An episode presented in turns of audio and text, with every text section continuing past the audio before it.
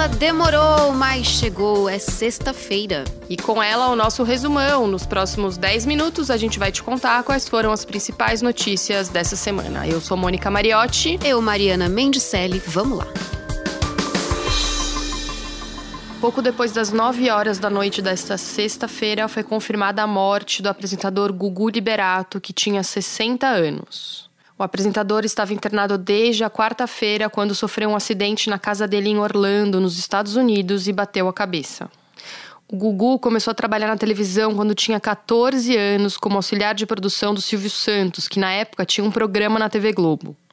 A partir dos anos 80, já no SBT, ele demonstrou muito talento e se tornou um dos principais apresentadores da televisão. Atenção, tempo! Ao longo da carreira dele, ele recebeu muitos prêmios: um disco de ouro, 11 estatuetas do Troféu Imprensa e o Troféu Internet em 2005. Ele comandou vários programas de auditório de sucesso, entre eles Viva a Noite, Cidade contra Cidade, Passa ou Repassa, Corrida Maluca, Sabadão Sertanejo, TV Animal e o Domingo Legal. É o nosso Domingo! Em 2009, o Gugu trocou o SBT pela Record, onde ele estava atualmente apresentando um reality show. Gugu deixa a companheira Rose Miriam e os três filhos do casal, João Augusto e as gêmeas Marina e Sofia.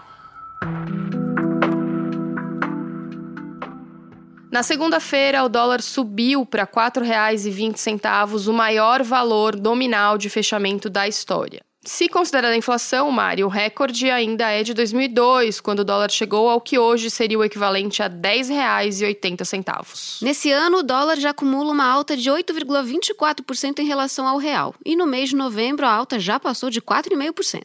Para os analistas, as causas se dão por vários eventos, especialmente externos, como a guerra comercial entre a China e os Estados Unidos e as tensões políticas no Chile e na Bolívia. Não foi só o dólar que subiu, não. Nas últimas semanas, o preço da carne teve altas seguidas. Esse mês, o preço da carne bovina aumentou cerca de 5%, 10 vezes mais do que visto em outubro, de acordo com o índice da FGV. Pois é, Moni, uma das razões para a alta no preço da carne é a maior demanda da China. Os chineses compraram 20% mais de carne bovina brasileira entre janeiro e outubro desse ano.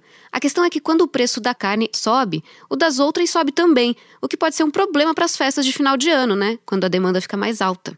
A prévia da inflação, divulgada pelo IBGE, aponta um aumento de 3% no preço das carnes em geral. Nessa semana foi divulgado o esperado dado do desmatamento anual na Amazônia. A notícia é triste, Mari. De agosto de 2018 a julho deste ano, o desmate cresceu 29,5%.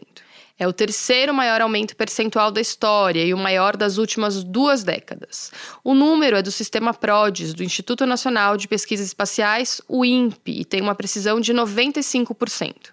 Esses números confirmam a tendência de aumento que já era apontada pelo DETER, outro sistema do INPE que foi alvo de críticas de Bolsonaro e do ministro do Meio Ambiente, Ricardo Salles. Em um ano foram derrubados quase 10 mil quilômetros quadrados da maior floresta tropical do mundo. Para vocês terem uma noção, isso significa que o Brasil desmatou o equivalente a um Líbano, ou mais de seis cidades de São Paulo de floresta em 12 meses. Em termos de área, foi o maior desmatamento dos últimos 10 anos. Quando questionado sobre as medidas para reverter o aumento da destruição da floresta, o presidente Jair Bolsonaro respondeu: Você não vai acabar com o desmatamento, nem com queimadas, é cultural. Na quarta, o ministro do Meio Ambiente se reuniu com governadores da Amazônia Legal para discutir medidas de combate ao desmatamento. Uma das ideias é fazer um programa de regularização fundiária, regularizar terras. Não foi determinado um número ou metas. O Salles disse que vai trabalhar em uma estratégia. Na terça-feira, o presidente Jair Bolsonaro assinou o pedido de desfiliação do PSL. A saída de Bolsonaro do partido vem depois de uma série de polêmicas envolvendo candidaturas laranja, crises com o presidente da sigla, o deputado Luciano Bivar, e disputas internas pelos milhões de reais do fundo partidário e do fundo eleitoral. No mesmo dia em que o Bolsonaro assinou a saída do partido, o PSL reconduziu Bivar à presidência da legenda. Na quinta-feira, Bolsonaro fez o lançamento do novo partido dele, chamado Aliança pelo Brasil. O presidente da legenda vai ser o próprio Bolsonaro e o vice vai ser o filho dele, o senador Flávio. A gente já comentou que não é fácil criar um partido, precisa de um número mínimo de assinaturas.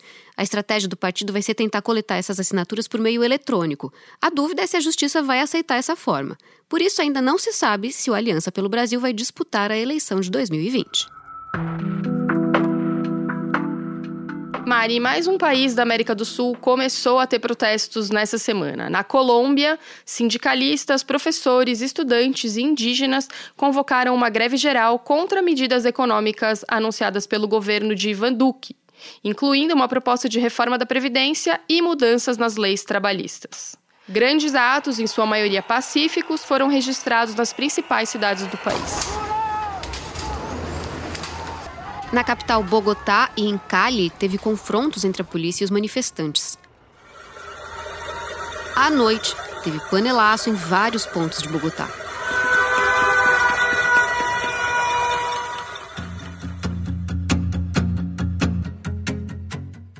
E na quarta-feira saíram as indicações para o Grammy de 2020. A lista foi dominada por jovens artistas como Aliso, Billie Eilish e Lil Nas X, que estão no top 3 de mais indicados. É a primeira vez que os três concorrem ao prêmio, inclusive estão indicados na categoria Revelação. O trabalho de Beyoncé na trilha sonora do filme Rei Leão também rendeu a ela duas indicações de melhor performance solo por Spirit e álbum de música pop.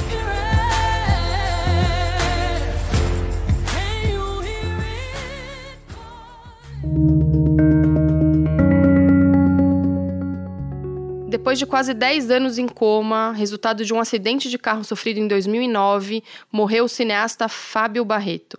O Barreto estreou como assistente de direção de Carlos Diegues no clássico Bye Bye Brasil e dirigiu, entre outros filmes, O Quatrilho, indicado ao Oscar de melhor filme estrangeiro de 1996, e Lula, o Filho do Brasil, sua última obra. Em Miami, nos Estados Unidos, morreu o rabino Henry Sobel. Ele, que foi uma voz importante na defesa dos direitos humanos no Brasil, estava com câncer no pulmão. E olha, Moni, na quinta-feira, o Galvão Bueno sofreu um infarto e foi levado para uma clínica. Ele precisou passar por um cateterismo. O Galvão está consciente, bem disposto, mas segue no CTI. Ele está internado em Lima, capital do Peru, onde ele ia narrar a final da Libertadores. Agora, quem vai narrar o jogo é o Luiz Roberto.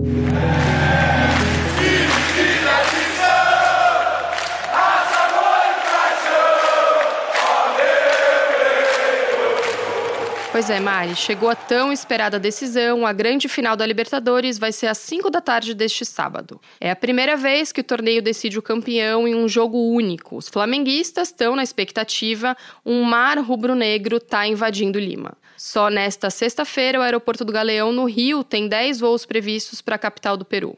No sábado, são mais seis voos. A Copa do Brasil eu tenho três! E o brasileiro já ganhamos seis! É pra você! Desde 1981, quando o time liderado pelo Zico levou o único título rubro-negro da Libertadores, a torcida não vê o clube em uma final do mais importante torneio sul-americano. Se vencer, o Mengão pode encarar o Liverpool na final do Mundial de Clubes, marcada para dezembro no Catar.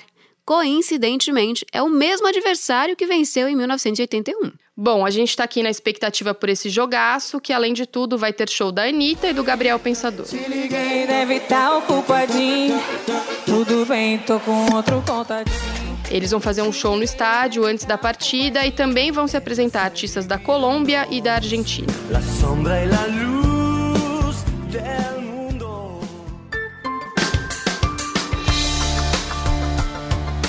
O Resumão é o podcast semanal do G1, que está disponível no G1, é claro, no Spotify, no Cashbox, no Apple Podcasts, no Google Podcasts ou na sua plataforma preferida. Se você gosta desse podcast, não esquece de seguir a gente, de assinar e de compartilhar com quem você quiser. Esse episódio foi feito por mim, Mônica Mariotti. Também por mim, Mariana Mendicelli, por toda a equipe de podcast e, claro, toda a equipe do G1. A gente fica por aqui até a semana que vem com mais um resumão. Beijo, tchau, bom fim de semana. Até mais.